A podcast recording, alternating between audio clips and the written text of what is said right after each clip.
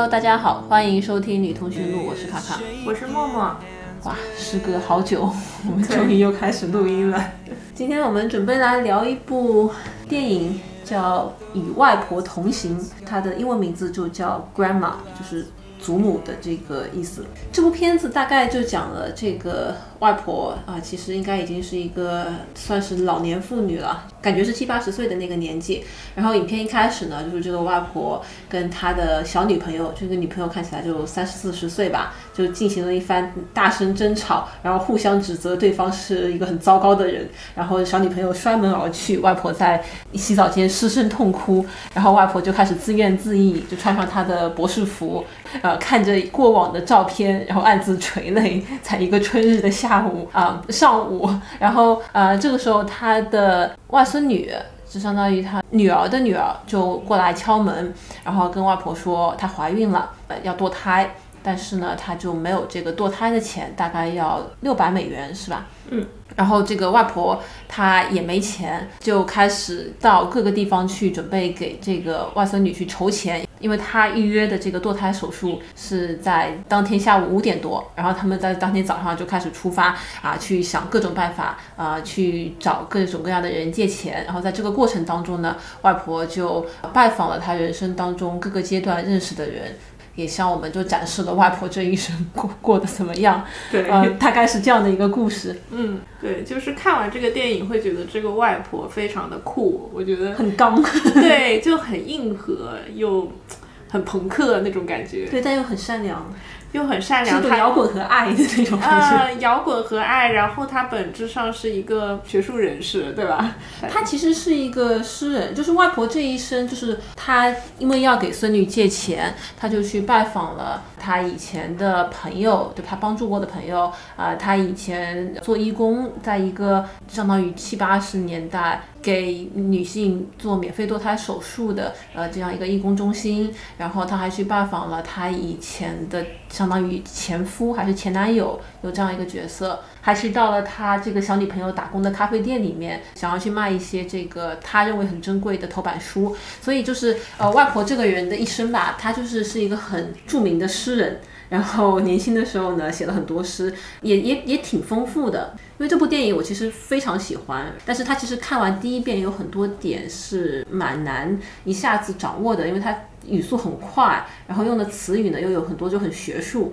就感觉就在听两个大学老师在那边讲话那种感觉。所以就是我我是看了两遍，然后看完以后你大概总结一下外婆这一个人生呃的线路啊，就从时间线上来讲，就是她很年轻的时候，首先就跟她的这个前夫还不是前男友就住在一条船上，她一直是喜欢女生的，但是她由于年轻的时候可能不懂事，莫名其妙就跟一个男的住到了船呃船上，然后她后来就是自我意识觉醒，意识到啊我原来喜欢女生，就搬出去了。然后搬出去的过程当中，跟这个前夫有一个孩子，然后还把这个孩子给堕胎堕掉的。嗯，但是好像不是前夫的孩子，是她跟前夫分开之后，她搬出去，然后她跟一个男的有了一夜情，呃，不是不是不是，是，是她跟前夫已经是呃在一起的时候是怀过孕的，然后她自己就瞒着这个前夫，偷偷把这孩子呃给流产流掉的。然后后来呢，她搬出去以后，可能就过了一段呃这个很嬉皮、很疯狂、很非常放荡形态的日子。呃很青春不羁的生活吧。然后就跟一个男的有过一次一夜情，然后就像那个孩子是生下来的，就是是这里面的妈妈对那个后来当了律师的妈妈。就是很像 business woman 的那个妈妈，啊，对，就是 商人。就是有很多钱的这个母亲。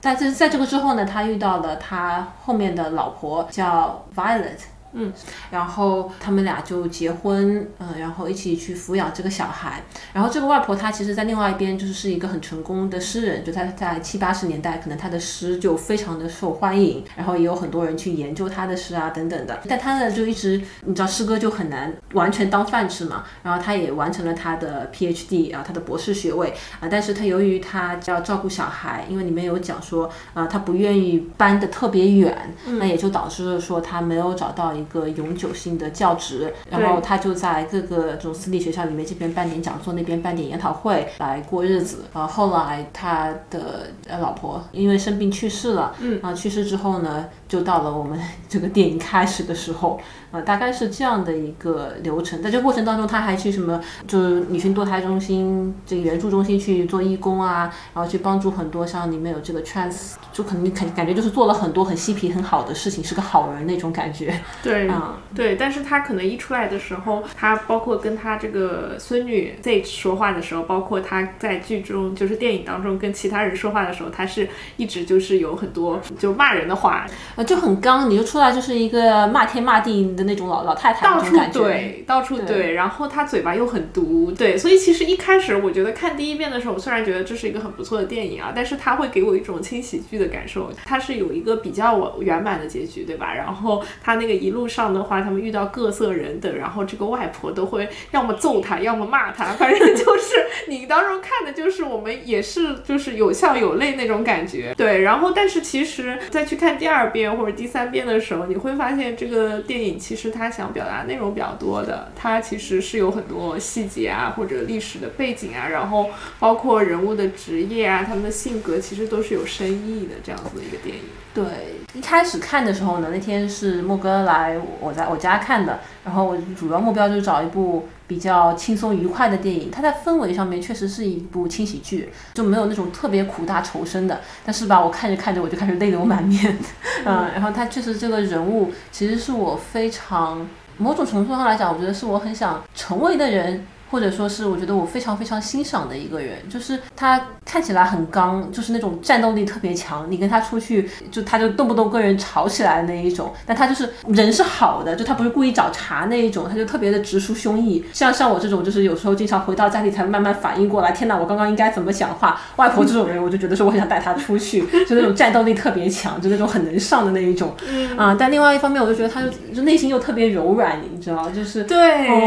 就是让人很。会发出哦这种声音，对，就是一边在那边毒舌骂人，一边就干一些让人觉得哎呀好心疼哦，人好好哦。对，就是譬如说一像那个电影一开头，他不是跟他的那个小女友分手嘛，然后他对那个小女友说的话就是很渣很渣，你当时就觉得她是个大渣女，他对人家说说你只是我人生中的一个 footnote，对，就你就是我人生当中的一个脚注，就是我人生如果是一本书的话，你连那个正文都不在，你就在那个脚注里面，对，就是一个小括号一。那种小角柱，就我感觉他们俩一开始那个吵架的场景就很像豆瓣早期用户两个人在那边吵架。对，然然后吵完他就是战斗力满格，然后跟人家吵完，人家被被他气走以后，你当时觉得说哇大渣女，然后他马上开始黯然神伤，哦，马上开始柔软哭泣，你就会觉得好可怜。对，就是那种让你觉得有一个坚强的外壳下面一颗非常柔软的心，就是那种感觉，好恶心。你说的像情深深雨蒙蒙。但是真的就是这种感觉，就是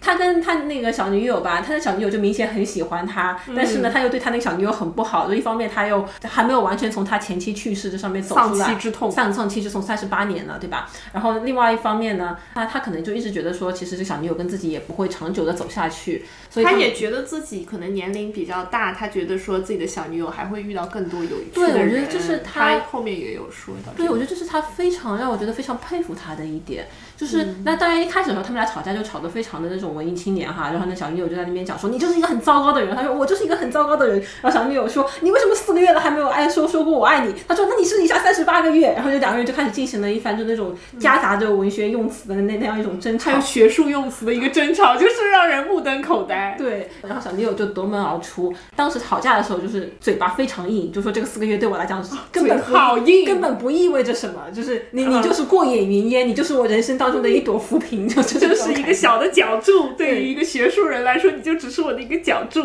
对，然后但他后来就在影片的最后，其实是有回到小女友那边去啊，就其实是还挺感动，就跟他跟小女友讲说，就是当然就会对他来讲意味着很多，四个月，然后让他意识到说他重新能够爱上别人。同时对着小女友讲说，他觉得他希望这个小女友能够体会到他曾经体会过的感情，就是他跟他前妻三十八年的感情。他觉得这个小女友在他身边其实是，就是对这个小女友其实是不是特别好的一个选择。对，我觉得他其实跟人家分手是一种很自我厌恶、自我怀疑的那种，就是会有这种东西在里边。我觉得其实也是一种道德上面很难接受自己。你后来他，他跟他那个孙女在那边讲说，他们俩是怎么。好上的，因为这其实可能有三三四十岁的一个岁数差别吧。他那小女友又就是长得很美，呃，金发碧眼，对，然后是那可能是那种读文科的，然后就是读很没有钱，很穷。他也是在读自己的 PhD，对，但他好像就是没钱，然后就他在咖啡馆打工。正常，读 PhD 谁有钱嘛？但他好像就是有一种从 PhD 的道路上面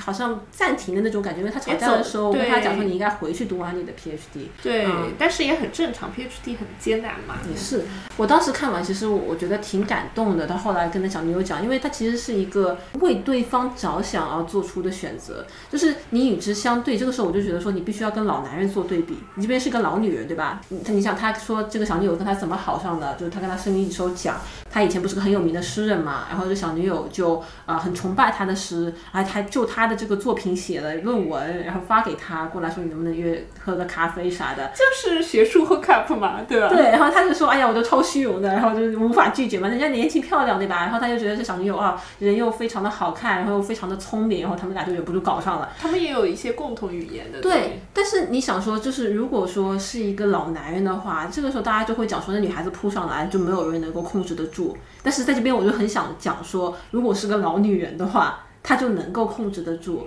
你说没有人，其实对他来讲，小女友在身边全是好处。小女友能借他钱，对吧？小女友能 能照顾他。就是你，你七十多岁、八十多岁的时候，你有一个就是身强力壮的这这种小姑娘，又很崇拜你，就跟他在一起，又能激发你很多创作的欲望，就是很其实是很难拒绝的一件事情。但是这个外婆她就有很很高的道德感，而且我觉得她是一种很不能讲慈悲之心吧，但是就真的还是出于对对方的一种爱护。就拒绝了这样一段感情，他觉得说对小女友来讲，可能去找一个跟他势均力敌、能够一起走下去的人是个更好的选择。然后因为这个去拒绝了，其实对自己来讲是一个非常占便宜的一这样的一个选择，这是这是很难的一件事情。就是你想那种那么多这种老学术男哈，或者老任何男人，就且不说这种杨振宁那种。德高望重的科学家，还是什么老文艺男青年，包括前段时间讲那什么马原，就是什么造城堡找的一个那种小姑娘，就是你看老男人就没有一个会去拒绝，然后就就就会在老年去这种猎捕这种小女生。然后我觉得我觉得老女人就很好，对吧？就是有一种我们以前讲说，你你有社会经验的人不太应该去找小女生谈恋爱，就那种没有社会经验的人谈恋爱，因为你完全是在用这种去碾压她嘛。但是你要控制住，其实是很难的。对对对，你可以看到他是一个非常有人生阅历的，因为他年纪放在那儿嘛。因为嗯，主演那个年龄大概应该在七十岁左右了，七十多岁。七十多了。然后他在剧中，他其实一开始觉得她是个坏女人，我一开始觉得她好渣。她是个坏女人。没有没有，他一开始说 footnote 的时候，我当时就是觉得狠狠的、狠狠的伤到。就是我觉得这种就是那种什么文艺女青年开始吵架了吗？对对对，但是他后面就是到电影后半段，他有在自我剖析。就是有自我表达的时候，他有讲说说他已经很久没有写出像样的东西了，说直到遇到了他这个小女友，他又感受到那种爱的感觉，然后他才可以开始写作啊，包括写东西啊什么的。我当时就觉得说，就是很真实，他他其实是了解他自己的感受的，但是他又能在这样的情况下，包括他自己很脆弱的一个情况下，他能够去做出选择，比如说跟这个小女友分手啊，然后包括他最后也是。呃，到了小女友家，然后跟她解释了，就有好好讲嘛，就是撇开到一些就是之前的激情辱骂。对他没有像我们一样，就什么动不动就把人给拉黑、人间蒸发掉，对对吧？无法面对，他就是真的好好走了回去，跟他好好解释了这件事情，然后说开了再走掉啊，这真的是一个很成熟的人。对，一个成熟的七十岁的那个女拉拉老拉拉，嗯，就是他确实是有一点点这个情绪管理上面有一点。anger problem 就是情绪上来，他有一点点控制不住自己，所以会会讲那种很重的话。对，而且但是你可以发现，他讲这个重的话根本不是针对谁，就是他对谁都这样，就是为什么是我不是你们针对谁，我是说在座的各位都是垃圾。对，就是平等的，平等的，就是对所有人都很 mean，就是这样子，在全电影当中是这样子的嘛。但说回来哈，全电影当中除了他那个小女友，我觉得其他人他讲的那些话都是很真实的。嗯，就他们值得被很很很刻薄的对待，就这种感觉。但是有的话很真实，但是作为一个人，你可能也不会这么讲。比如说你到人家咖啡店去，你说，哎，你们这儿原来是一个就是堕胎中心，然后你就对着那个咖啡店主一顿巴拉巴拉巴拉，那就很对吧？就是会有这种情况。哦，没有，我看到这一段，我跟你讲，我就很有共鸣。就是虽然我是一个很不愿意跟人就是当面起冲突的人，就我很不擅长这件事情，但是他在咖啡店里那一段啊，因为他。所以想堕胎嘛，他就想到说自己曾经在一个呃帮助妇女堕胎的地方做过义工呢，他还是想带他孙女去那个地方，啊，就是说可不可以就是像以前一样，就是可以免费的给他做这个堕胎、流胎呃流流产。那么他到了这个地方以后，发现原来的这个堕胎中心就变成了一家非常中产的咖啡馆，就是那种原木的装修，organic 啊，然后这个落地窗阳光洒下来，然后一对中产夫妇坐在窗前啊，然后就是男的就穿的那种衬衫，外面套了一件。一个羊毛衫那那种，然后女的穿了一件开衫，然后就那种特别祥和、特别中产。然后他进去就开始大放厥词，然后就在那边讲，啊，讲说什么这咖啡就超难喝，说你就不知道这个地方曾经有。成百上千的胎儿在这边被剁掉，对。然后因为这个这个堕胎这个呃话题在美国是一个非常非常有争议的话题，啊，就两边的持两持两边观点的人几乎是有一种不太能够沟通的感觉，因为可能有一些基督教背景啊等等的，包括就像前两年。才有很有名的一个案子叫 Roe v. Wade 罗伊诉韦德案，嗯，具体我不太记得了，因为以前学过，但我已经不太记得它具体的案情。但大概那个案子就是确定了，呃，你妇女是有堕胎的权利的，就你不能把它完全拿掉。然后他们那时候呢，可能就是有一些啊，比如说有些州它会有一个心跳法案，就这孩子在有心跳之前你是可以把它剁掉的。或者呢，他们可能就是说，比如说什么头三个月可以去剁掉，但是他们有一些不同的规定，但至少那个是是有堕胎权的。好像是前年还是去年，我已经有点时间记不得了。他们把那个 Roe v. Wade 给推翻了，导致美国很多州的女性都就是走上街头进行了很很强烈的一个抗议，就非常糟糕的一件事情。但 anyway，就是你能够想象说，他他在一个非常中产的、非常有机阳光的这样一个氛围里面，开始大声。讲说这个地方曾经有很多堕过很多胎啊，其实是一个非常令人不适的 一个一个行为，然后就导致了这咖啡店主跑过来把他给赶出去，赶出去了之后我应该让你走，然后他就更加的愤怒，他在讲说就是你他妈就是那种算谁，然后老子在这儿做义工的时候还没你什么事儿，然后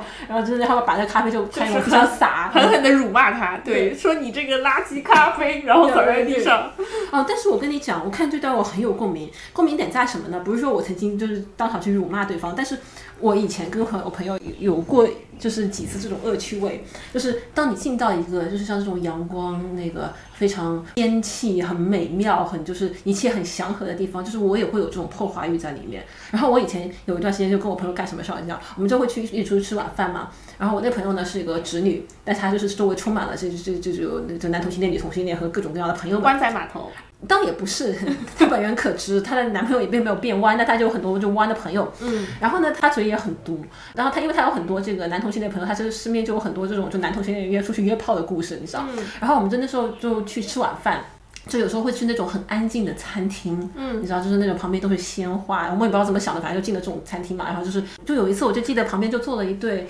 呃，感觉像是那种相亲嘛，或者就是那种第一、第二次约会的那种男女，女生就穿那种就是。粉粉的裙子，然后就是那种在国内吗？啊，在国内就很很淑女，你知道吗？那种长发飘飘的。然后那男生呢，就感觉也很就是矜持。然后，然后他们俩就坐在那边，感觉就有点没话讲，你知道吧？然后就聊一些，就是觉得就有的没的。有的没的。哎，对对对，我跟我朋友两个人就那天就是有一种恶趣味突然爆发，呃，也没有，一开始其实我们就很正常的聊到了一朋友，可能聊到了他就是男同性恋，反正他是一个男同性朋友出去出去就是跟别的男同性恋约会啊什么什么的，就然后我们就明显能够感觉到，就是隔壁那一桌哈，因为桌子离得很近，就他们肯定能听。到我们讲话，然后他们俩就是明显就是有一种不适感，就是你知道，在在就感觉有点坐立不安的那种感觉。然后我跟我朋友都越说越开心。对，都感受到了旁边的那种尴尬的气氛以后，就恶趣味上升。然后我们俩就开始大谈特谈，就是我们这些 gay 朋友出去约了怎么样的炮，然后再讲说这个啊，你这个呃出去约炮一定要带套，啊 然后就是一定要注意防范艾滋啊，现在有这个阿斯艾滋的阻断药，然后我们就在那边讲，就是这种，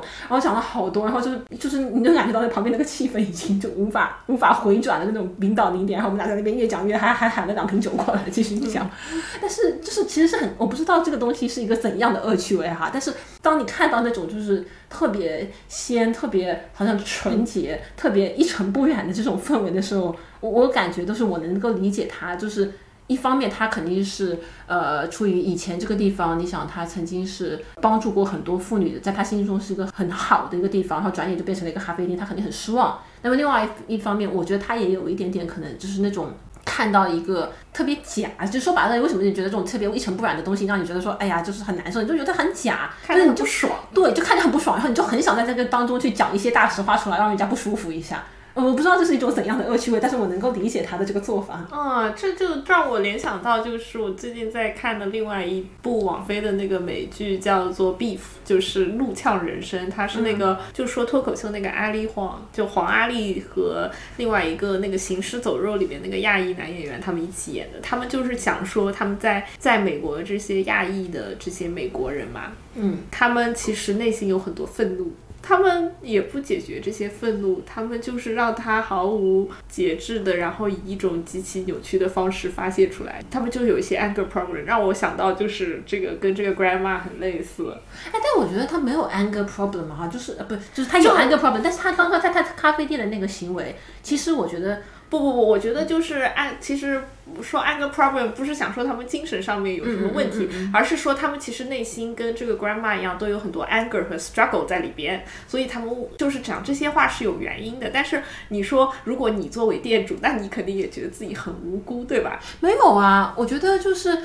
我说说说实话，我觉得除了他那个小女友是无辜的以外，其他人，你那 grandma 在那店里讲的什么就是错误的话嘛？其实没有。你这个地方，你说我要是开了家店，完了人家跑过来讲说，哎，你这个地方以前是个。这个堕胎中心，我就说好呀，我请你喝一杯，对吧？你这你这个他主要是他想要营造那种特别一尘不染，然后特别就是呃美好生活，特别就活在我不知道就是带着人民人民日报滤镜的这种环境里面，嗯，然后就让人觉得很假。那你想说 grandma 在里面讲什么错话了吗？他就很大声啊，那又怎么样呢？就大声讲话，你可以过来说你你讲小一点嘛，嗯，那你说他在里面讲的这这些话，没有一句话是错的。我就觉得说，我其实我看到他就想到说，我有时候去参加一些什么家庭聚会啊，就是呃，甚至一些比如说什么老同学聚会啊，就大家就会营造这种很祥和的气氛嘛。我就一直很有这种破坏欲，只不过我没有 grandma 的这个勇气，所以我当时就觉得看得很爽，就是我就觉得说他这个样子是对的。就是如果你觉得他讲的是不对，你可以用他小声一点，不打扰别人是可以，你不能把他赶出去。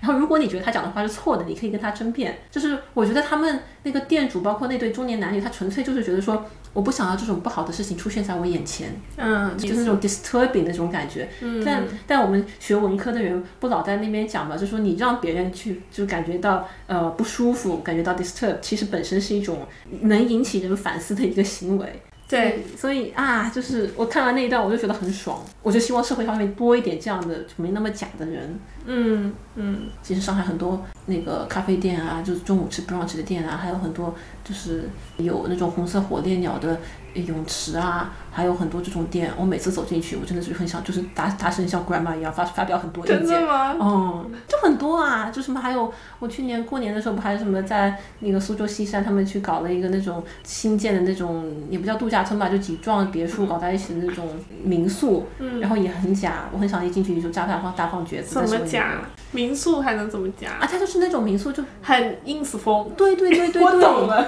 就是很很 Instagram 风，然后。哎呀，就我就哎呦，就很很难受。我一走进那个地方，我就很难受。我觉得一层风本来就是一个很不让人不适的东西，不知道怎么会变成了这样。嗯，但是你想那种就是阳光中产的那个那种地方，我也觉得很让我不舒服，就很想去搞破坏。对，但是我感觉 grandma 她就是一个很爱搞破坏的人。虽然他到了七十岁，但是你从电影一开始就能感受到他那种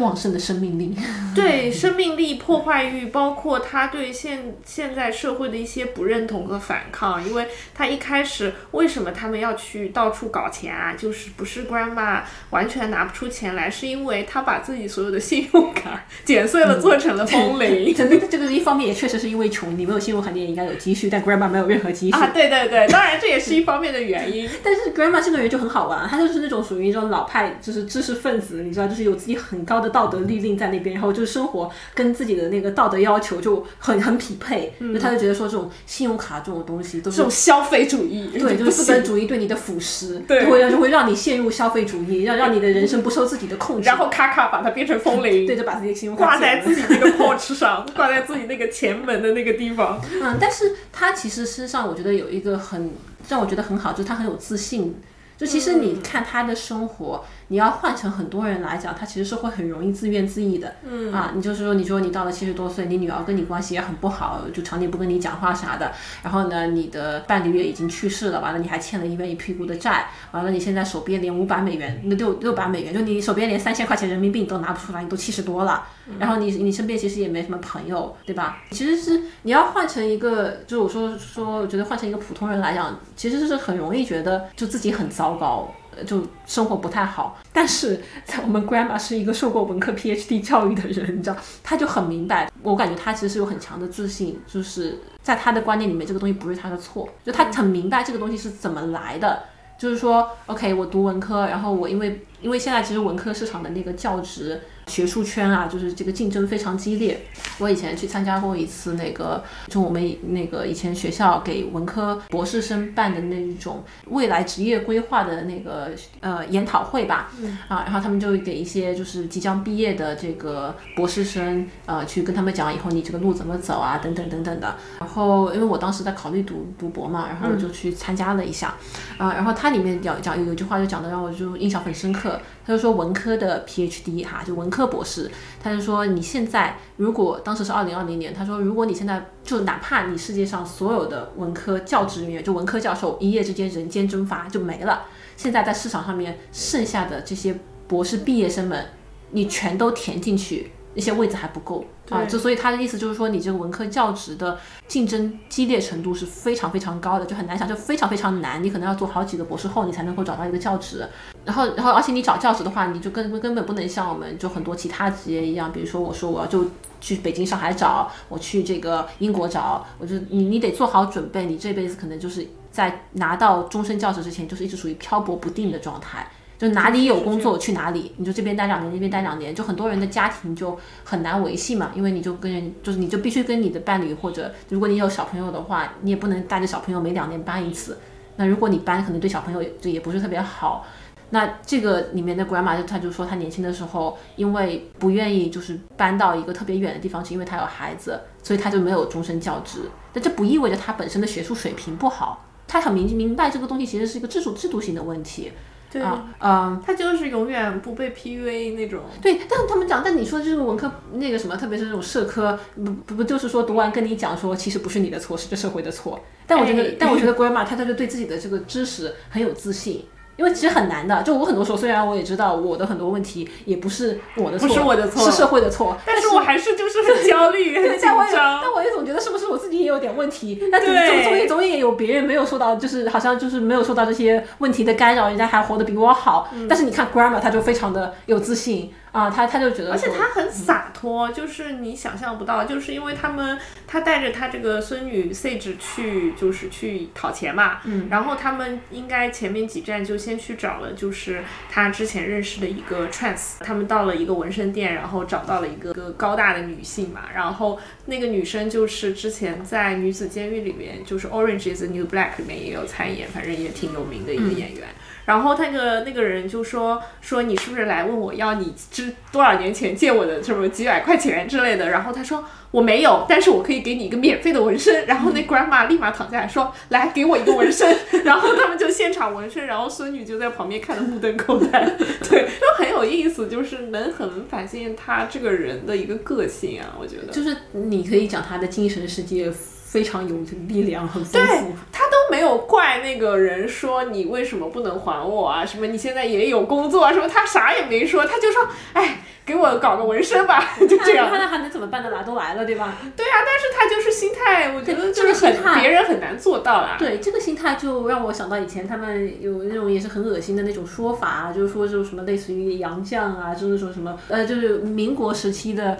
呃这种很有知识水平的大家们，就是属于精神世界非常丰富，然后就导致了包括像什么呃林徽因、梁思成他们，就可能后来生活一直很困苦，但是呃就是这个困苦就不会让他们。就陷入这种对财富的焦虑，可能就是因为就是精神世界很丰富，就有过很就是这种论述。但是我觉得像 Grandma，他就充分体现了他的一个自我价值。你就发现他好像就是不受到他有多少钱。他现在的生活怎么样的这样的一个影响，他可能就他也有自怨自艾，他也穿着自己的博士服，就非常哭泣，在在早上哭泣，什么在洗澡的时候痛哭，痛哭完了他还得认真刷牙。但 anyway，就是说他也有那样很脆弱的时刻，但是他的一个精神世界就是能够足够支撑他，就知道说他其实是一个 OK 的人。然后我干的这个事情干不行就算了，这就是这个世界的错，但是我是没有问题的。我觉得这个东西其实是很很厉害的一件事情。对他这个人就很有智慧，而且你能看到他身上就不是像他孙女那样子，就是年轻人嘛，什么都不懂，很懵懂，很懵懂。然后别人说很容易把你带偏，但是 Grandma 不是这样，她是一个有人生阅历的老拉拉，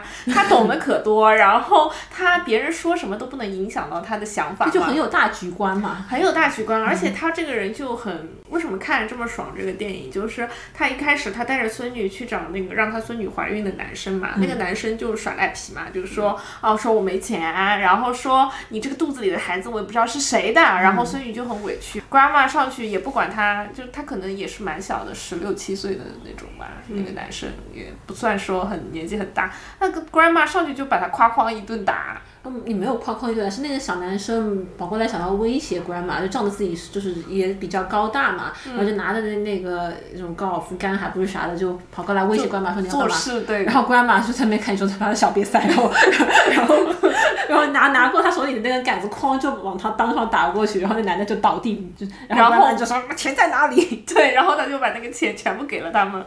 很搞笑。所以就很刚啊，就很刚，就是那种男的根本对他形成。了威胁，对，而且就是那种感觉，就是街头智慧跟书本智慧结合在一起，对，就是那种智慧，你能感受到那种智慧，那种坚定的信念，所以我就完全能够理解他那个小女友为什么能够被他吸，就是我也能够理解被他吸引啊。但呃，就是也讲到这个电影，这个演那个 grandma 这个演员嘛，他叫那个 Lily Tomlin 嘛，他也是就是反正挺有名的一个演员，他之前也拿过一些托尼奖啊，还有包括奥斯卡的提名啊什么的，之前。我了解这个演员啊，就是他们更老的电影我是没有看过，就其实不是属于我们俩这个年代会看到的电影。呃，就是我之前有看他的作品，主要看的是他跟那个简方达有一个呃网飞的剧，叫做那《同期俱乐部》。英文名是叫 Grace and Frankie 嘛，然后他们就是讲说，她跟那个简方达他们的老公是一对老 gay，然后就是他们已经七老八十了，然后他们老公突然说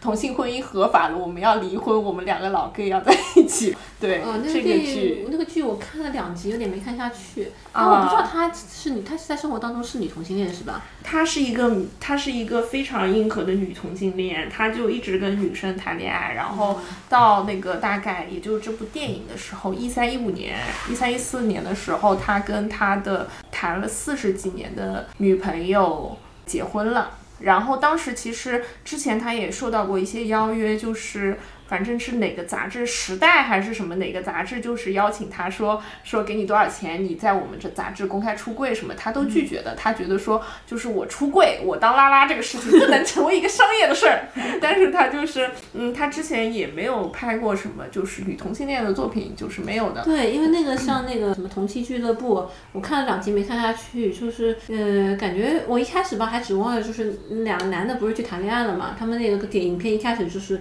嗯两对夫。夫妻可能就是那种三四十年、四五十年的朋友，然后那俩男的突然就在吃饭的时候就宣布他们俩在一起了，然后剩下那而且在一起四五十年了。对，然后剩下那俩女的就面面相觑。我本来吧还指望着就说这俩女的要不也搞到一起，我啊那没有我还要看看。那后来就发现这个是纯直女，对她，然后她在那部剧里面的那个形象也也跟就是这个有点像的，又是那种就很嬉皮，对，可爱嬉。皮，然后嘴也很碎的那那那一种。对，那个剧我其实看了蛮多季的，那个剧其实当时也蛮火的嘛，它也是网飞最长的剧，就是网飞没有一个剧就是续订到第七季，而且它一季是十几集的那种，所以它是比较长寿的一个剧。对，反正有点点像情景喜剧的那种感觉。啊，对对对，就是那种清洗嘛，但是主要就是表现他们两个侄侄女离婚侄女互相扶持的一个人生故事嘛。对，我看了一点，有点没看下去。什么就是一下子就说什么你可以到我那个海边的别墅里面去休息，我心想说，然后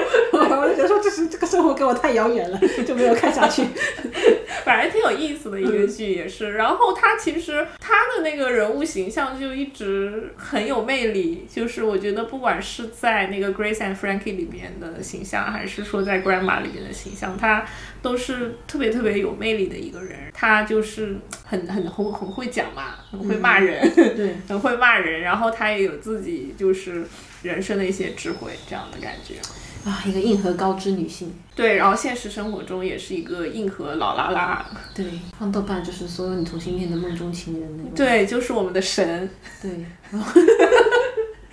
但他就是，我觉得在里面有一幕，我觉得特别的不忍心，就是他去找他前夫吧，嗯，然后他前夫呢就过上了那种加州有机生活。然后一见面就几十年没见面，第一见面第一句话问你说你要不要吃点西葫芦？对，然后吃那种住在就跟那个咖啡厅是那那一个一个套路的。木木头房子，然后落地玻璃，落地玻璃，然后里面是那种 LDK，就是那种 living room kitchen 什么，就是连在一起的那种很现代的装修风格。还自己种点蔬菜，种点玉米啊啥，的。搞点有机蔬菜对吃。吃。对对对。啊，反正就看着就挺有钱的吧，啊，然后也也走的那就走的就是那种路线。然后他那个老婆老前夫吧，反正就是可能虽然是已经时隔四五六十年了，但一直就非常的记恨当年。首先是这个 grandma 抛弃他，嗯，就是因为他意识到了自己是个女同性恋，然后就离开了这个男的。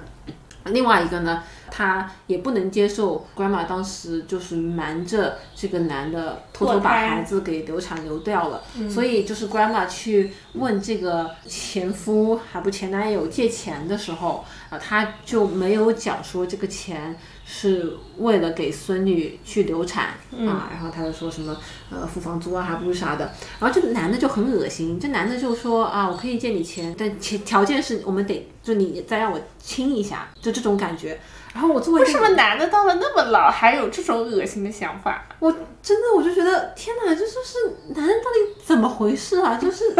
我也是这个想法。就就我作为一个女同性恋，我真的看到这个我就生理不适，我就想说你你你干嘛？就我不知道在座的女同性恋或者有直女哈，嗯不是说是同性恋的问题，就说任何女的，你看到一个你四十年没见的，就是前男友或者前女友来问你借钱，你会跟他讲说，我借钱你可以给你，但是我们得要再亲一下。我就觉得说这个到底是就好恶心啊！然后就是 grandma 就是为了要这笔钱，勉为其难。就真的同意了。然后你就想要说，就是一个非常骄傲的，可以把自己信用卡减掉的这种呃战斗力很强的，怎么讲就很刚的这么一个老奶奶。嗯，然后为了这个给孙女借堕胎钱，然后做了一辈子的女同性恋，然后要跟这个男的要下去接吻。嗯，然后就当时就觉得说，天呐，有一种好心疼这个 grandma 的感觉。对，啊，但是他亲亲完了，亲完了吧，那男的就更恶心，他就想说亲完了还不是还要跟他睡一觉，然后这个 grandma 就无法接受这一点，然后也就感觉就白亲了那种感觉。好恶心啊！就我有时候觉得说，我就我很多时候的这个个人感受跟直男其实是挺像的，就我有很多很直男的地方，然后我也能够很能够理解，就是很多男生哈，就是被抛弃以后的那种愤怒、那种执念，包括说自己前任女朋友如果瞒着自己去流产这个事情，其实很严重的。grandma 自己也讲说，那个时候就是年轻，然后那件事情确实他做的不好，嗯，但是你说四十多、五十多、六十多年之后还没有放开来。然后等那个女的跑来一下，一定要就是还来证明一下自己的魅力，然后要证明一下就是什么什么东西，然后要两个人再亲一下，我觉得再做再搞一下，对，再搞一下。我觉得男人的这样一种。就是男人就像没有成长一样，就是男人至死是少年，就是这种感觉，就跟年轻的时候精虫上脑的样子好像也没有区别。对，就是那种很动物性的，就是我要占有这个东西，你曾经走掉了，你现在有个机会回来，我要继续占有，就是这种感觉。我都觉得，哎呀，这让人很不适，非常不适。然后现在男的已经是属于就是感觉那种社会中上层活得也挺好的，感觉也就走的是那种有机，然后也不是那种油腻男的路线哈，感觉走的也是那种很就是还种种菜啊，然后然后家庭也挺美满的，对的，也挺有品味的那那种感觉，但是还是这副腔调，就很让人很叹气，就哎呀，我就觉得好难受啊，我就觉得同是人类，他们怎么就怎么会这样的呢？对，然后这个 grandma 嘛就真的好惨哦，然后到最后的时候就是就被被白白亲了一下，感觉也是就恶心被亲了一下，然后最后钱也没有借到。对对，你就感觉就是但在她那个前男友那边就是又撒了谎，然后又被亲了一下，我感觉就是付出了巨大的代价，一分钱都没拿到，嗯，感觉就是为了孙女，然后这个孙女吧其实。前半段就一直我觉得挺让人讨厌的，他感觉就是那种小孩，然后跑过来也没有很尊重老人，就是那种理所当然，就你有没有钱没钱我就准备走了那一种。对，而且他纯粹是因为太怕他妈了，所以来找了那个他对，就没有一点情分的那那种感觉。对啊，然后跑过来看到 grandma 做了那么多事情，也没有就是很感激或者怎么样。对，而且他 grandma 都跑到那个咖啡店去，要把他的手板书、签名手板书都要卖掉。对的。就是他珍珍藏的一些那个女性主义的著作，就是特别有名那种，像什么 feminine mystic 这种，就是那种让所有人就是。大家可能都很推崇的那种手板书，然后他说什么什么上面还有签名啊什么的，然后他那个孙女一点就是无动于衷。那那是因为孙女没学过嘛？对他就是啥也不懂，就是你孙女不用代办，你知道吧？孙女还是一个初高中生嘛，你可以理解，可以理解，这个倒可以理解。嗯，不过说回来，那些东西我也没看过。我看完这部这部这部电影以后，我甚至还回去把从这个家里书书柜里面翻出了这个波伏娃的《第二性》，是吗？开始尝试读一下这本书。我很多年前就买了，一直没有读下去。嗯，完了这次我又打开，完了我就从头到尾翻了一下，然后就真的有一种细读根本读不下去的感觉。就本来我以为他可能就像什么上野千鹤子啊，就是这这种，然后我就发现他就是在从各个角度来写女性。然后什么从弗洛伊德的角度啊，什么唯物主义的角度，还提到说什么苏联怎么看待这个事情啊？但是就是看不下去的原因，就是我感觉就是因为他这个名字，你知道吧？就他通篇在写女人，但是呢，就是我打开每一页，他都是在从一种女人是对比男人才有的女人的这个角度来写女人。嗯，然后所以我感觉就是虽然他通篇都在写女的。但是我读下来，我感觉满篇都在写男的，就是这样一种感觉。然后我就感觉这种男人就天罗地网的在这本书里面，在每个角落都存在，然后让我让我觉得很不适。然后我就觉得说，哎呀，我就有点读不下去。嗯，就那些书其实它都是怎么说？就是我本科的时候读的，因为我当时写那个写 final year project，写那个毕设毕业论文，写的是关于那个。呃，gender and sexuality 的嘛，然后当时就是我的导师要求我，虽然我写的是 queer theory 的东西，但是导师要求我先从女性主义读起，他说可以先了解一下，然后所以我也就把这些书都读了，包括就是第二性，然后那个电影里面应该是他的一个自传。可能还更有趣一点，是讲他和那个萨特的。反正他们那个时候，他们那帮人有一些三角恋啊，有一些就是，反正也挺有趣的。对，文坛意识也挺有趣的。然后第二性我也读了，然后包括那个 feminine mystic 啊，然后什么女太监那些我都读了。就是我觉得这些其实是你做学术才会读到的东西，就是它是。非常晦涩的，就是它，你读的当中，你很难说你有什么愉悦感在里边，就跟读小说啊，或者读那种。杂技啊，散文那种感觉是很不一样。他们是就是要去解释一个东西，要去说明一个东西，然后你是要带着学习的心态去读它。所以我就就会觉得，我当时读的时候也很艰难啊，因为读的时候，当时就是我读的时候就是也是英文读的嘛，所以就本来可能当时本科的时候语言也就那样，然后再加上它又是一些翻译成英语以后就更加晦涩，你知道吧？然后反正我也读的非常的艰难，但是我觉得读了。之后其实对我来说还是很，大开眼界的，就是因为我以前没有读过任何女性主义，就是认真的去解释女性主义到底是什么啊，这种东西就是对于性别和性向，你是一个没有学术基础的人，你去读，其实它对于你整个学术基础的打造是很有帮助。但是就是说，你如果说我今天很闲，我要读一本书，你说把这个抽出来再读，我觉得也是蛮难的，因为这个东西读完了就是也一直放在我的书架上啊，就是我在我就是家里的书架上一直有这么一排书，但是只要不写论文，我是不会抽出来的，就是这样的一个东西。怪不得我我本来以为它就是属于那种，就像我们就是现在大家都读什么上野千鹤子，就是这这种的，就是女权主义的书。然后我一打打开来，我就想说，嗯，就是走的很偏，你知道就是那种确实是一本，只我只能讲说很学术的书。但是吧，就是学术的书，我也我我也就在其他的，比如说讲什么种族啊，就是这这种东西上面，我也读过一些。我感觉有些书写的也没那么。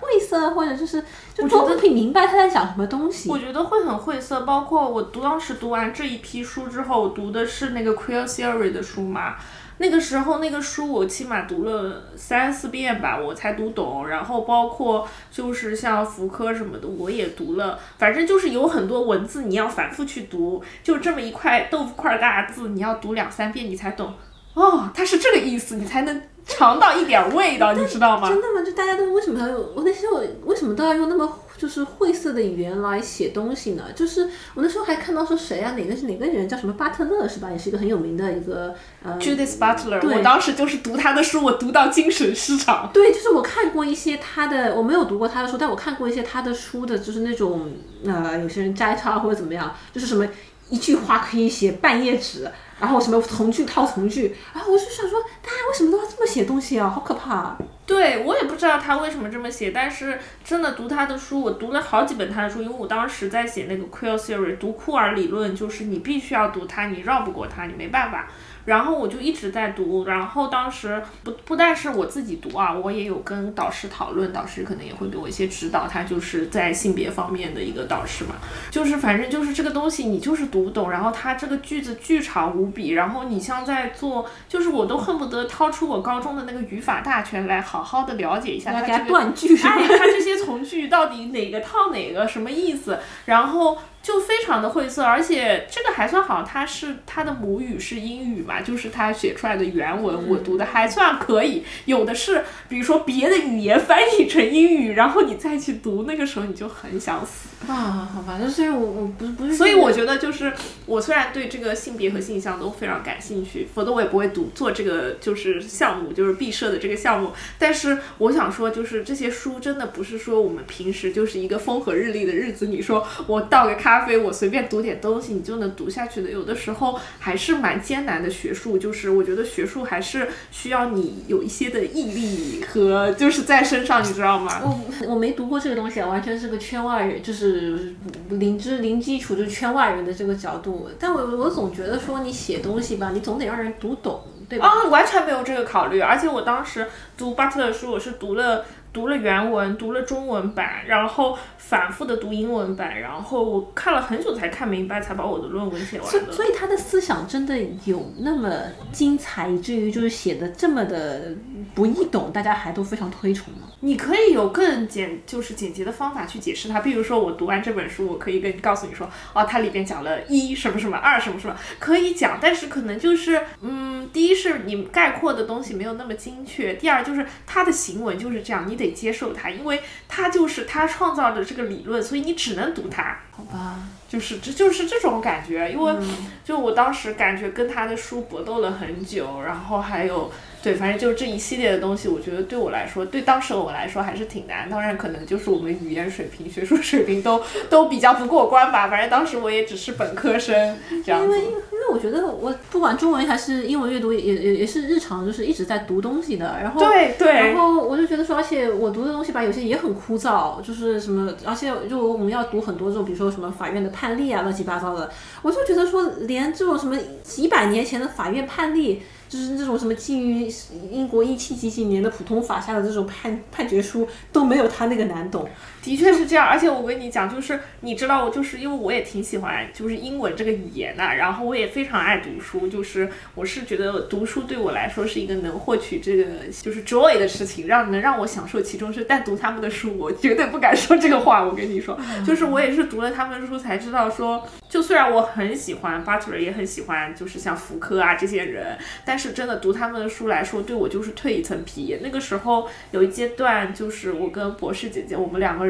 就是可能会去他们家旁边的那个公园嘛，就是那时候美国不是有很多国家公园嘛，然后去公园，然后我们爬到山顶，然后我们掏出一本书，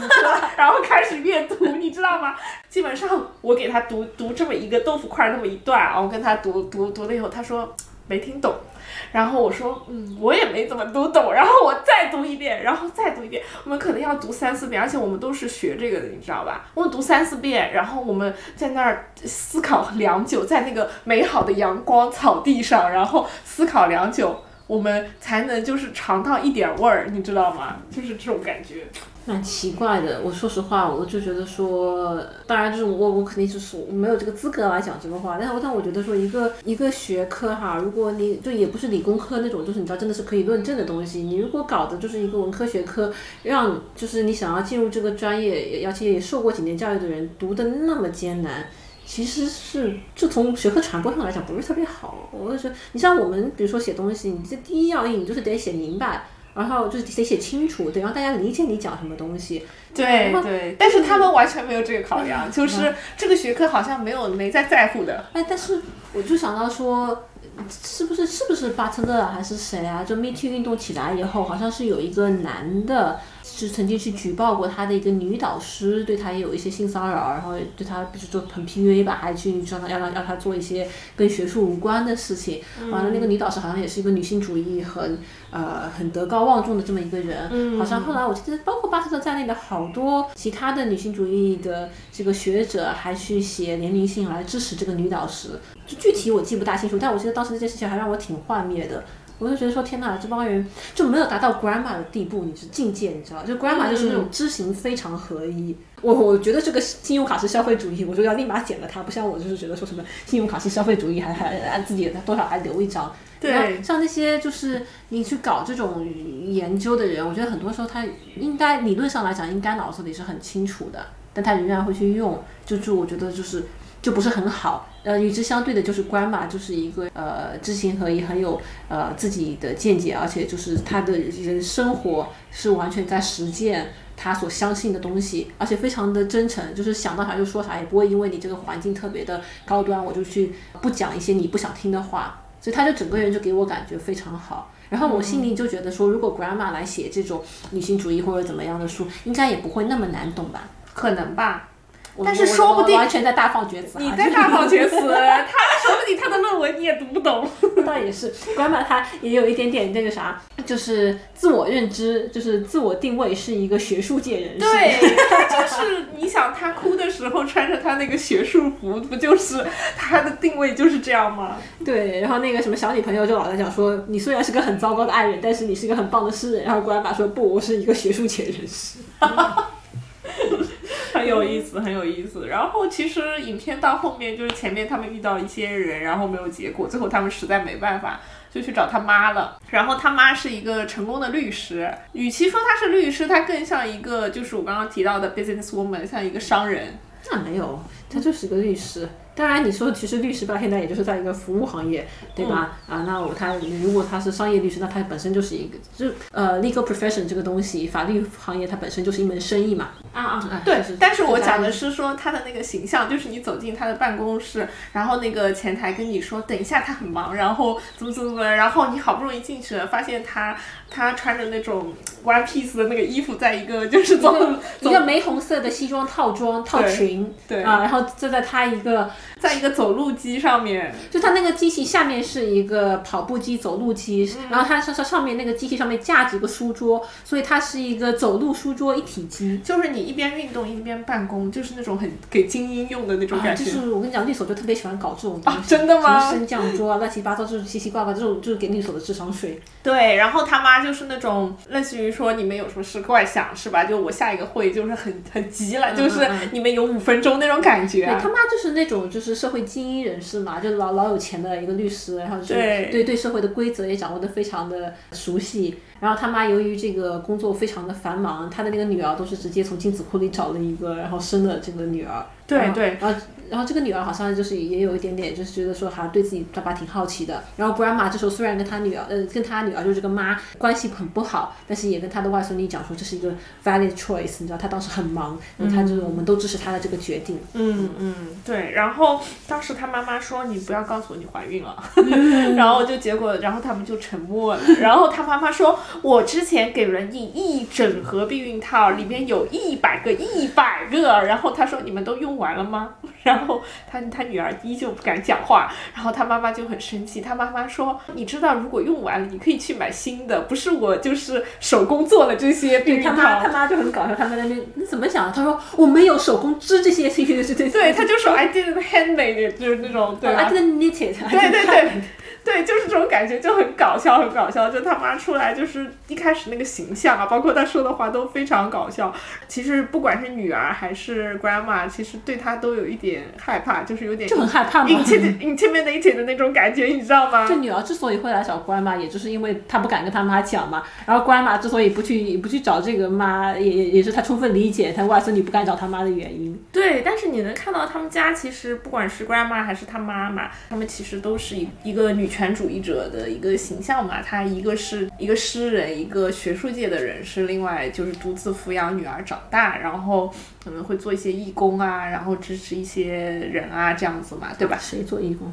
啊，grandma 呀？啊，那 grandma 没有独自抚养女儿长大，grandma 跟他老婆一起把女儿抚养长大。哦哦，对对对对对。然后，但是就是像这个 Sage 的妈妈呢，她就是另外一个样子，她是一个。精英，她是一个，就是老子有钱，老子是女的，老子不不踩你那一套的那一种。对，就是你能感受到很明显的这个时代变化了，然后就是现在的主流是这个妈的这个样子。也不能讲说现在主流是这个妈吧，但他们是反正是属于两派这个，就是很不一样嘛，他他就是。不同冲就是时代冲击下的女权主义者。对对对，那那个 grandma 就属于那种很嬉皮的，你就穿着那个呃牛仔烂烂烂烂牛仔外套，然后跑过来就大放厥词，各各种辱骂，然后写诗的这一块。他妈感觉就是跟就是读了法学院，然后赚大钱，很精英，对，有很 professional 那种感觉。对，在职场有很多权势，然后就可以去要他的那个什么小男秘书给他端茶送水，穿外套，还还那个什么手表都是他那个小男秘书给给给戴上去的，就是这种感觉。感觉现在可能大家有一种，我觉得就因为我自己本身是在法律行业嘛，我有时候就觉得也挺分裂的，就是感觉我们这一行，嗯，大家说女权主义的时候，更想要达到的是一种，就是他妈就没有那么的。暴躁哈，但是就是是那种温柔有权势，然后业务能力特别强，赚很多钱，然后又可能就是资助一些就是女性相关权益啊，就是这这种的这样的一个形象，嗯，但是我我我就在这个环境当中，我经常也有一点点觉得格格不入。就因为我老我老觉得我是就是 grandma 那一派的，就我想我老想老想在这个过程当中摆烂骂人，就是这种感觉。嗯，但是确实好像你从这个社会影响力啊，你要这个在你的领域里面能够更帮助其他人啊，然后就是说你要给这个社会带来变革啊，那他妈的那样一个位置，给人感觉就是是更加有能力去做更多事情的。对，嗯，但是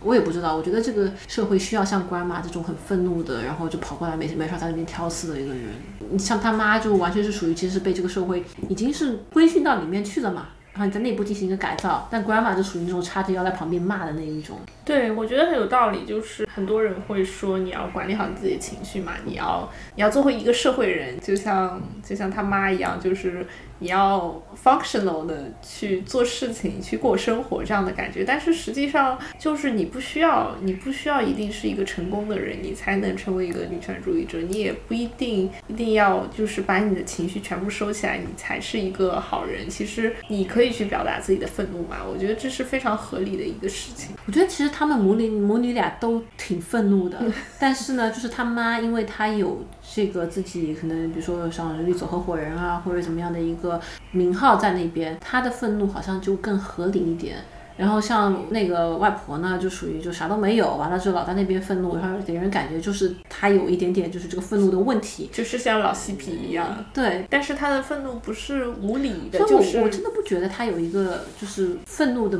就是问题，我不觉得她有情绪管理问题，我我真的就是觉得说，你看一个人，首先他没有无端的去攻击别人，对对吧？就他不是没事就是什么。走到街上找找茬，找找人吵架那一种。然后第二个，你不用去看他的情绪怎么样，你去看他讲的话。我觉得他讲的话，呃，真的就除了对他的小女朋友那那边不太对以外，其他的每一句话，我觉得都是合理，都是就是是对的。就是只不过就是可能大家出于各种各样的社会的呃约束也好，或者你觉得你的自身这个形象包袱也好，你不会去讲这个话。但其实那个话就是是完全没有任何问题的，所以我不觉得他有什么 anger problem 或者怎么样。对。啊，就真的好喜欢，我就觉得说，哎呀，就是。等我老了，能不能也变成这样的一个一个老年人？对，其实故事就是进行到他妈妈这里的时候，就是一个趋向于他们就是就是带女儿去做堕胎手术嘛，然后然后他们就是当中有一些小坎坷啦，但是就是成功的把这个手术做了嘛。这一段就是让我觉得比较平的一段了，然后就是像一个像一个比较好的一个 ending 的这样的感觉。但是我觉得比较惊喜的就是说。在堕胎手术结束以后，还有就是 grandma 自己去找到自己的小女友，然后去跟她道歉，然后在自己回家的那一段，那一段的话，他的车其实坏了嘛，然后他叫了一个出租车，但是出租车没等他，他就是最后要自己走回家，就是他。可能就是又咒骂了一声，然后他就走回家那个样子，我觉得就是非常像，就是非常真实的就是生活本身的样子。对，就是你说，一个是确实，就是 grandma 这个人，可能我不觉得他情绪管理有问题，但他有问题的地方在于说，他一直在推开别人，就是他可能因为老婆去世了，内心非常的难过吧。你像这个小女朋友，其实对他非常好，但他。也在推开这个小女朋友，像他女儿那时候也在讲说，他其实是他女儿完全是愿意去资助，就给他一些帮助的，然后是什么，就是他老婆生病的时候请护士啊等等的，但他也就是拒绝了，所以他就是有一个就自尊心可能非常非常的高。然后这个就是就是属于那种宁愿自己摔死也不愿意去跟人求助的那一种人，到最后也仍然是这样。他能够放下一点点自尊去跟这个小女朋友讲开，那是因为我觉得他真的是一个很就很善良、很替别人考虑，就是很有很仁慈的一个人。嗯，就愿意去做这件事情。嗯，但是他以后的路怎么走，我不知道。我我刚刚讲说，我可能希望老了成为 grandma 那样的人，但是我在想说，如果真的我过上那样的生活的话，我可能也会。就生活可能就是在一边自怨自艾，一边又时不时提起精神啊，去战斗一番，这这样的一个轮回当中就过下去吧，对吧？你说他回去往回走了，然后所有人都觉得说啊，好像就完成了一件事情，生活也趋向平静，跟小女朋友也讲开了。但是那一天往后，他回到家，其实就还是一个人，就是你不能避免，就是要面对你老了以后很孤独的一个情形。就这个东西怎么办，我也不知道，但这个就就就是这样。对，所以我会觉得这个结尾其实还蛮不错的。对，不知道我我我们当时看的时候，是因为我跟莫哥还有我女朋友三个人一起看的。我女朋友老在那边讲说，就是 grandma 她其实应该学会更爱自己一点，大概但这个意思啊，就是说她不应该去推开那么多人。就比如说这个小女朋友对她那么好，她其实没有必要就把她一直要推开来，她其实可以去让自己再次去享受生活。就这，你去完全把别人都推开来，然后一方面呢，就是文青多少有一点点，就是这种沉溺于这种自己的孤独、悲伤，就是是容易产生一种自怨自怜、自怜的那样一种情绪的。那另外一方面，它很有可能也就是导致了你不愿意打开自己，让自己重新去获得快乐，就有一点点自我惩罚的那种。感觉在里面，嗯这个东西其实是挺难的一件事情。嗯，对，但是就是总体而言，这是一个非常就是易易看的一个电影。它就是它的笑点啊，包括它的情节设置啊，都非常的简洁，然后它的笑点也就是恰到好处。然后它，但它其实也非常的发人深省。这也是一个不是很长的一个电影，它总共其实就七十多分钟，所以就是非常适合就是在家的时候看一看，就是你。可能一开始会觉得还蛮搞笑、蛮快乐，但最后可能就是你也会让你思考一些东西。这部电影它很短，而且呢，就是其实是一部很小成本电影，演员一共就那么几个人，数都数得过来的啊。然后，但是它其实我觉得野心挺大的，就像你刚刚讲说堕胎那一块，虽然它是挺平的，就是你从情节推动上来讲，它就是说它完成了堕胎，但其实里面很多细节啊，包括讲说你去呃一个诊所堕胎啊，外面可能会有人大声抗议啊，包括是说这个不同的堕胎的流程。那 grandma 那时候就跟医生交流说说，他他当时用的可能是刮宫术，就对身体的这个伤害会更大一点，现在可能会好一点。那包括你在美国，哪怕就是说你是属于法律允许你堕胎的，那它里面也有一个细节，就是说这个这个外孙女得去经过一段流程，就名义上来讲是告诉他，就是说你得确定自己真的想要做这个呃堕胎手术，但他其实也是就给你的这个呃流程当中就多设置一道障碍嘛，嗯，就是目的其实是在于说我要就减少堕胎的这个数量，嗯，当然堕胎是一个很复杂的议题。但是我觉得这部电影它其实是有很努力的想要就展示就这一块，这也是为什么他就去设置了这样一个孙女怀孕的这样的一个背景，它触及到了你像我刚刚讲的这个学术圈的一个一个一个机制的东西，对吧？你你去一个很明显很有能力，而且他看起来也是完全有资质、有有能力去教书啊，但是他可能因为各种各样的原因，他就没有办法得到这个机会。那他老了，可能就财务上面是会有很大的问题的。包括你像说这个，甚至他也提到了这个美国的医疗保险的问题，对吧？他呃前妻去世以后，他还欠了这个医院呃两万七美元这样一笔债。那那你这个东西怎么还？包括他还提到了，那他整个流过整个的一个人生，就是一个女同性恋的奋斗史，女同性权益提到了，包括他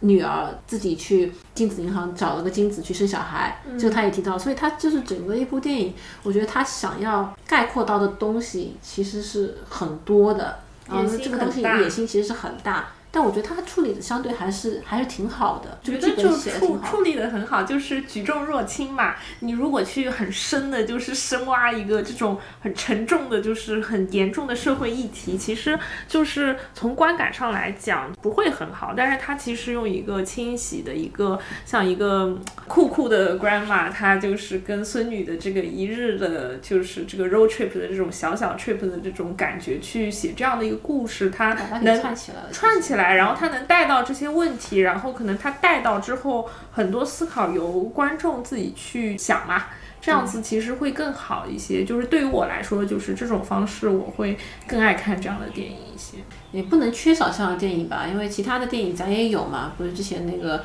Ellen Page 还是 Ellen Page 的时候，也演过那种很苦的女同性恋电影，就是那当他当时那部电影叫啥来着？我在大荧幕上看的，什么反正也是一个单悲剧悲剧人生，悲剧人生啊，就是讲说就是同性没有办法获得相同的权利有多惨，反正就是那种好惨 那种感觉。对，像这种我就会害怕看，就是对这种呢，就是咱也看，但但咱不能就是高强度的看，对就。很苦，就是越看越苦。对，就这次就感觉是应该是，与其说是向同性恋展示自己有多苦，不如说是向直人朋友们展示同性恋受到了怎样的压迫，然后来看看有没有什么其他的办法。但这部片子确实就挺就挺细腻、挺清新，然后也挺搞笑的。我就觉得说，我是想要把它，比如说存在电脑里，时不时翻出来看一下那。对，而且我觉得这个其实并没有局限说只能给女同性恋看啊，就比如说像《悲剧人生》这种，你邀请你的直人朋友一起看，他们可能看。就是满头问号，但这个电影就是就不会有这样的感觉，就是没有满头问号。我觉得他们看完可能就心情很沉重，不知道怎么面对你吧，就感觉 就不知道说什么才好。就是说爱头过来受教育，就是说你看你们对我们都做了什么，就这种感觉。对对对，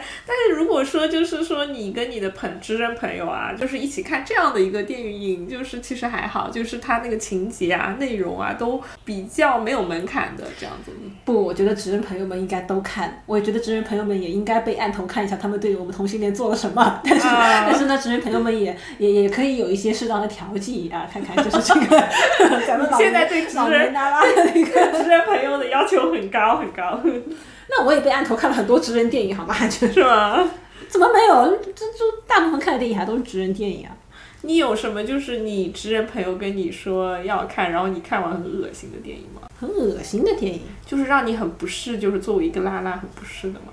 那倒也没有，那是因为我们女同我们我们我们同性同性恋也没对他们直人做什么呀。不不是需要我们对他做什么，就是就是但是你像《悲剧人生》这种，就是属于就是让让让让你看看你们直人就是对我们同性恋嗯进行了哪些压迫。你这个就我感觉你要一定要类比的话，你就可能就是那种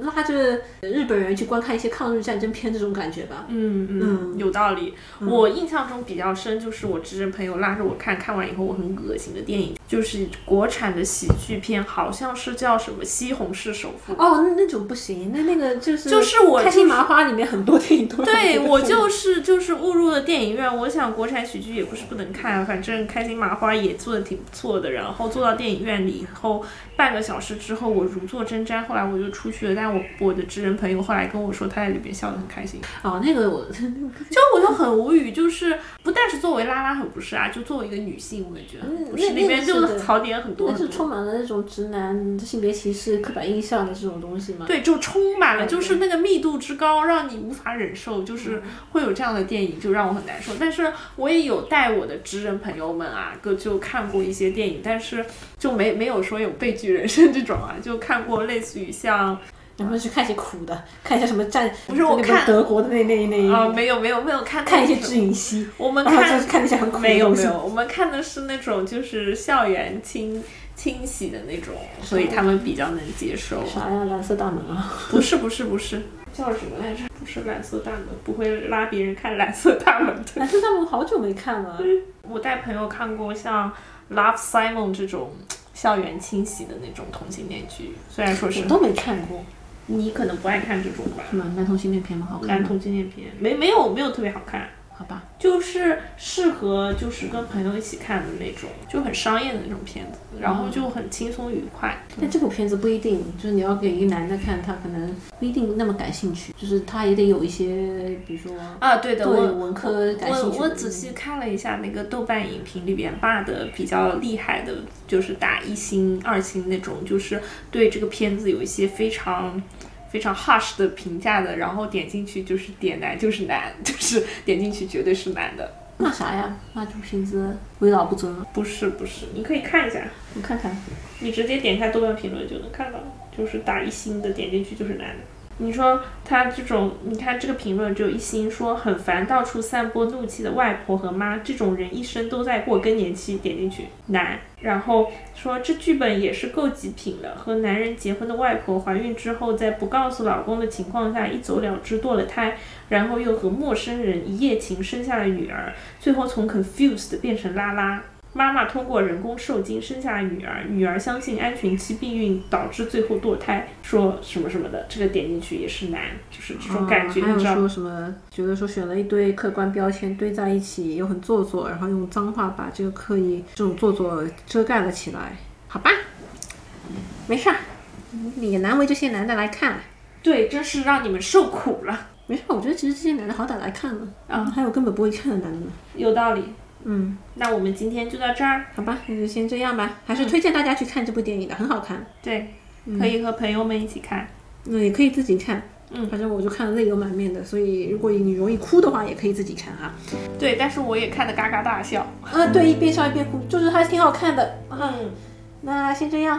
好，感谢您听到这边，拜拜，哇，祝你生活愉快，拜拜。拜拜。